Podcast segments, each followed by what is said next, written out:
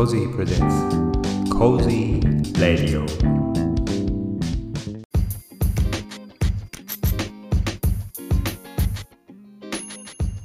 皆さんこんにちは。コジーです。第14回目の配信となりました。いかがお過ごしでしょうか、えー、もう4月もですね10日を過ぎましてえー、もうね、先週もお話ししましたが、もう桜はね、あっという間に、えー、終わりましてですね、えー、まあ、ボタン桜というのがね、まだ少し残っておりますが、もう、それ以外にも、うん、チューリップとかね、え満開のところもありますし、なんか今年はですね、え桜の、まあ、満開から散ってしまうまでのね、え期間が本当に短かったということで、まあ、これも一部に、え地球温暖化の影響もあるのではというような、えー、記事、ね、ニュースもちょっと見ましたけども、もう本当ね、どんどんどんどん毎年早くなっているなという印象です。はい。それでは今日もね、このコーナーからいきたいと思います。 Throwback Today です。はい、今日ご紹介しますのは2014年の4月13日。はい、私、香港 Adventist Hospital にいますという投稿ですね、えー、しておりました。あの2014年に1年間香港2014年度ですね4月からですので、えー、行きましたというお話を、うん、前回もねしたかと思うんですけども、えー、行ってすぐからですねちょっと喉の調子があまり良くなくてですね実はこれはあの行く前に、えー、送別会壮行会をしてもらった際にですね、えー、かなりカラオケで、えー、騒ぎましてですねまあ、その後声が出なくなってしまうというようなあの問題が実は発生しました。まあ、それに加えて、えー、まあ、少し花粉症でね鼻の鼻の周りがちょっとムズムズしたりとかっていうので、まあ、かなり喉がね傷んでる状態で、えー、香港に渡航したんですけども香港もあの少し空気が悪いと、ね、いうのもありまして、それもちょっとこう影響してですね、あの咳が止まらないというような状態にありました。で、もともとあの、昔ですね、結風邪をひくと咳だけが、えー、何週間、うん、1ヶ月、2ヶ月残る時もあったので、少しちょっとこう喉がね、えー、弱い、うん、刺激さ、刺激物が入ると咳が止まらないというようなあの症状がね、過去からあったんですけども、まあ、今回もそれと同じようなことがね、起きてしまいまして、えー、病院に通い始めました。はい。で、えー、結果的にはこの香港アドバンテストホスピタルに、まあ、2回か3回行ったんですかね。はい。それでレントゲンを取ったりとか、えー、あまりに治らないので少しこう喘息のね、止める用の薬をもらったりとかいうので、えー、しておりました。ですので、まあ最初の、え数週間、は毎週病院に行ってね、えー、本当これどうなるんだろうっていうふうにちょっと、えー、不安に思うこともありましたが、はい。えー、まあ、このね、香港アドバンティストホスピタルっていうのは、ね、結構山の上にあるところの、まあ、いい病院なんですけども、まあ、あの日本人の通訳の方もね、えー、いらっしゃるということで、まあ、日本人にも安心の病院ということで、えー、通っていた思い出、これが4月13日の思い出でございました。今日の Throwback Today 2014年4月13日の思い出をご紹介させていただきました。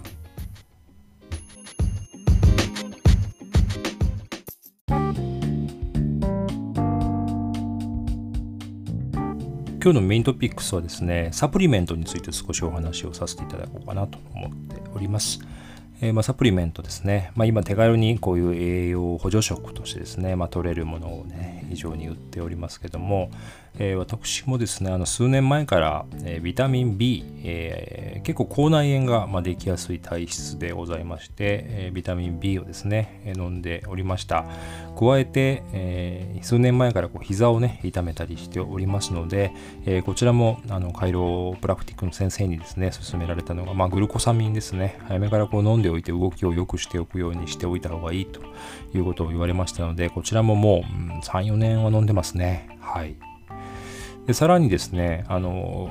こう在宅勤務が続いて、えー、まあ、なかなかこうねお通知が少しこう不安定になったりとかあの、まあ、体脂肪がね少しこう増えたりとかっていうのもあったので、いろいろね走ったりしてるんですけども何かこう体脂肪をうまく燃やせる方法がないかなと思ってあのリンゴ酸ですね、 apple cider、えー、 vinegar というですね、リンゴ酢か、リンゴ酢ですね、こちらの、え、サプリメントも、ね、飲んでおりますし、え、あと加えて今回あのそのビフィズス菌これの、え、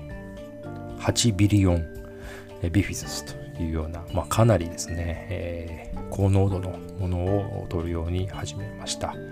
でさらにですねさらにさらになんですけどもビタミン D 今回これもですね 新たに加わりましてですね、まあ、ビタミン B はあの最近やっぱ心の中で話題ですよね。あのビタミン B 取るには日光浴とかあのそういうのがいいって言われるんですけどもやっぱりこうあの会社に行かなくなってしまうとずっと家にいるとですね、えー、やはり免疫力が低下しちゃうということもあって、えー、そういうのを補う意味でもですねあのビタミン D というのが非常に、えー、効果的だと。またこうカルシウムのバランスを整えるとかですね骨の健康を保つというところにも、え効果的だということは、まあ、花粉症に効くとかいう人もいますし、えまあコロナに効くっていうか、まあコロナとかインフルエンザとかっていうね、書き込みもあったんですけども、はい。えー、こういったものをね、取るように実は始めました。で、まあ、このビタミン D なんですけども、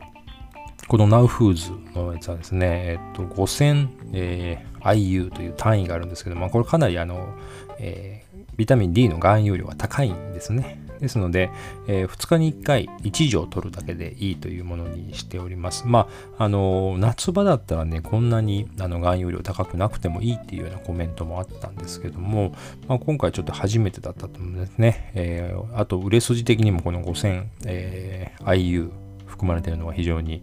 えー、人気だったので、今回はこれにしてみました。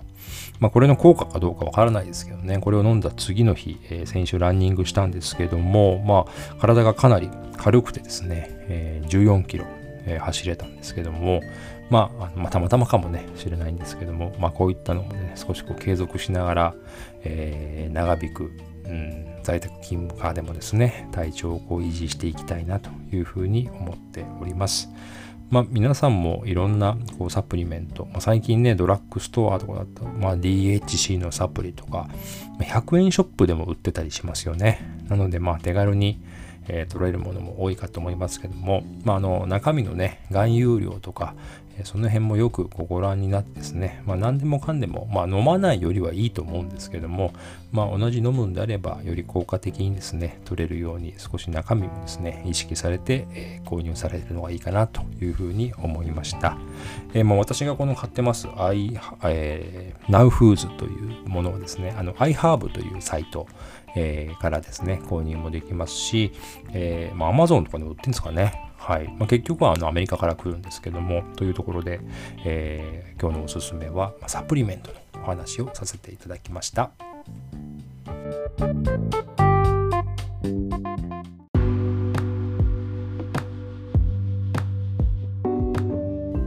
続きましてこのコーナーへ参ります今週のオリックス・バファローズです先週ですね4月の6日から11日までの6日間えー、オリックスはですね、前半3日間は ZOZO マリンスタジアムで千葉ロッテとの3連戦、そして後半、えー、大阪に戻りまして、京セラドーム大阪で日本ハムを迎えての3連戦という、えー、試合でございました。え前半のですね、千葉ロッテ戦、えこれはですね、1勝1敗1分けという形でございました。え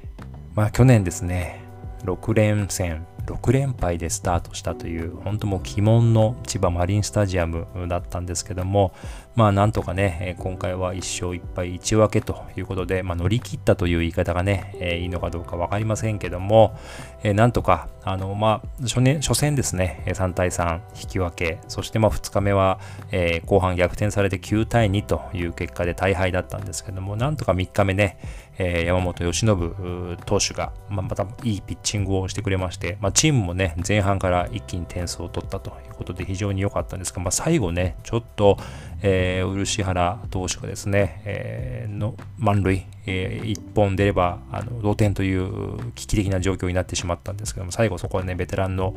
えー、平野義久投手が急遽登板して、これもボール3でかなりちょっと焦りましたけども、まあ、なんとかその後ね、抑えてくれて、えー、連敗、あの、ね、連敗しなかったという結果だったんですけども、はい。で、まあ、ホームに戻ってね、7連敗中の日本ハム相手でしたので、まあ、なんとかここでね、貯金ができればなと思ってたんですけども、初日、初戦、金曜日ですね、元オリックスの金子投手にやはりやられてしまうという結果でね、えー、金子投手にはもう、ね、移籍後、うん、19年、20年とかなりやられている印象ですね。はい。そして今年も、まあ、かなり苦戦させられたんですけどもな、なんとかね、えー、T 岡田選手が1本打って、えー、1点をもぎ取って、えー、金子投手をマウンドから引きずり下ろしたんですけども、まあ、最後ね、えー、ちょっとまあミスもあって、えー、平野投手、2失点という結果になってしまいました。あのー、目に見えないこういうエラー、エラーではないんですけどね、目に見えないミス、記録につかないミス、まあ、そういうのがやはりこう出てしまいまして、えー、不運で、まあ、1対2で負けるという結果でございました。はい。そして土曜日もですね、えー、最後こう、漆原投手がですね、9回出てきて、えー、やられてしまって、えー、2対5、これまた負け、連敗ですね。そして日曜日、日曜日も、えー、日曜日の男、19歳の宮城くん、またこれいいピッチングだったんです。なんですが、まあ、あの打線がね、1点しか取れなくて、その後、まあ、宮城君が後半2点取られてしまって、1対2だったんですけども、えー、その変わった能見投手がまた2点取られたりしてですね、4対1という、まあ、かなりもうこれもまた劣勢な展開だったんですが、えー、9回意地を見せましてですね、ツーアウトから、えー、T 岡田選手のヒット、そして、えー、宗選手のタイムリースリーベースと言われて、えー、土点に追いついて、なおもランナー三塁で最後、足立選手ということで、なんかこう決めてね、えー、いい感じで逆転で終われるんじゃないかなと思ったんですけど、まあ残念ながら、えー、凡退という結果になってしまいましたが、まあこのままね、3連敗で終わるよりはなんとか一矢を報いて同点に持ち込んだというところがね、良、えー、かったかなと思います。まあ、今年はね、あの延長戦がありませんので、えー、まあ、とりあえずまあ9回負けないように同点にまず持っていこうというような展開が多いですね。日本ハムもこまめにピッチャーを変えてきたりとか、まああのね、この特別な1年に向けての戦い方をいろいろやってるんだなというのがよくわかります。はい。えー、ちょっとね、今週はあの借金を増やしてしまって、少し順位も落としてしまいました。あの気がつけば最下位日本ハムの背中がね、あ日本ハムが後ろからもうすぐ迫ってきているというような状況なので、えー、なんとかね、えー、上位に食い込んでいくには、えー、今週のソフトバンク戦、それからまたロッテ戦とあるんですけどもね、まあ、なんとかここもいい分、できればプラスで、え乗り切ってほしいなと思います。はい。まあ、前回ね、ソフトバンク戦は2勝1敗で勝ち越しましたんで、今度は PayPay ドーム、福岡に乗り込みますので、えー、3日目、吉信また出るかな。うん、それであれば、なんとか2勝1敗、もぎ取れればいいなと思います。そして、ホームでも週末、えー、私の誕生日もありますので、なんとか勝って、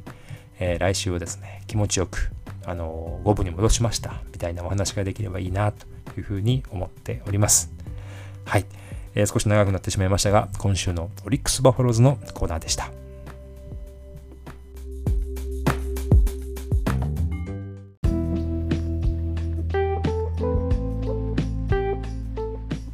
はい、えー、今週の金曜日4月16日ですが、えー、私の誕生日がやってまいります。えー、まあ、平日ですのでね、え何か特別なことをやるというわけではなくて、まあ、家族と一緒にね、過ごすというような形なんですけども、え土曜日にですね、えオンラインで、まあ、誕生日会というか、まあ、誕生日会にかこつけて、えみんなで久しぶりにオンラインで集まろうよというような、えオンライン飲み会をやる予定にしております。まあ、去年もですね、オンラインでやりました。あの、香港時代の友達なんかもね、オンラインですので参加してくれたりということで、えー、非常にま盛り上がったことをよく覚えております。まあ、ここ数年はですね、えー、実際にね、友達と、まあ、こう春のいい季節ですので、まあ、誕生日会にかっこつけてみんなで集まろうというようなことをよくやってるなという印象ですが、はいまあ、今年も残念ながらね、オンラインでという形になりました。はい。まあ、東京、あと大阪ね、一部の県では、まあ、マンボウというね、まん延防止措置というのが出ておりまして、またあの飲食店が8時までという制限が出ております。まあ、かなりの勢いでね、感染者もまた増えておりますので、まあ、引き続き皆様もお気をつけいただきたいなと思いますし、えー、間もなくやってきますゴールデンウィークでございますが、まあ、うん、今年もあれですね、ステイホームウィーク決定ですね。はい。ということで、えー、まあ、ゴールデンウィーク期間もコツコツと、えー、ポッドキャストの配信も引き続きね、やっていきたいなと思っております。今回も最後までお聴きいただきましてありがとうございました。また次回のエピソードでお会いしましょう。Thank you for listening my podcast. See you next episode. Stay safe. Peace.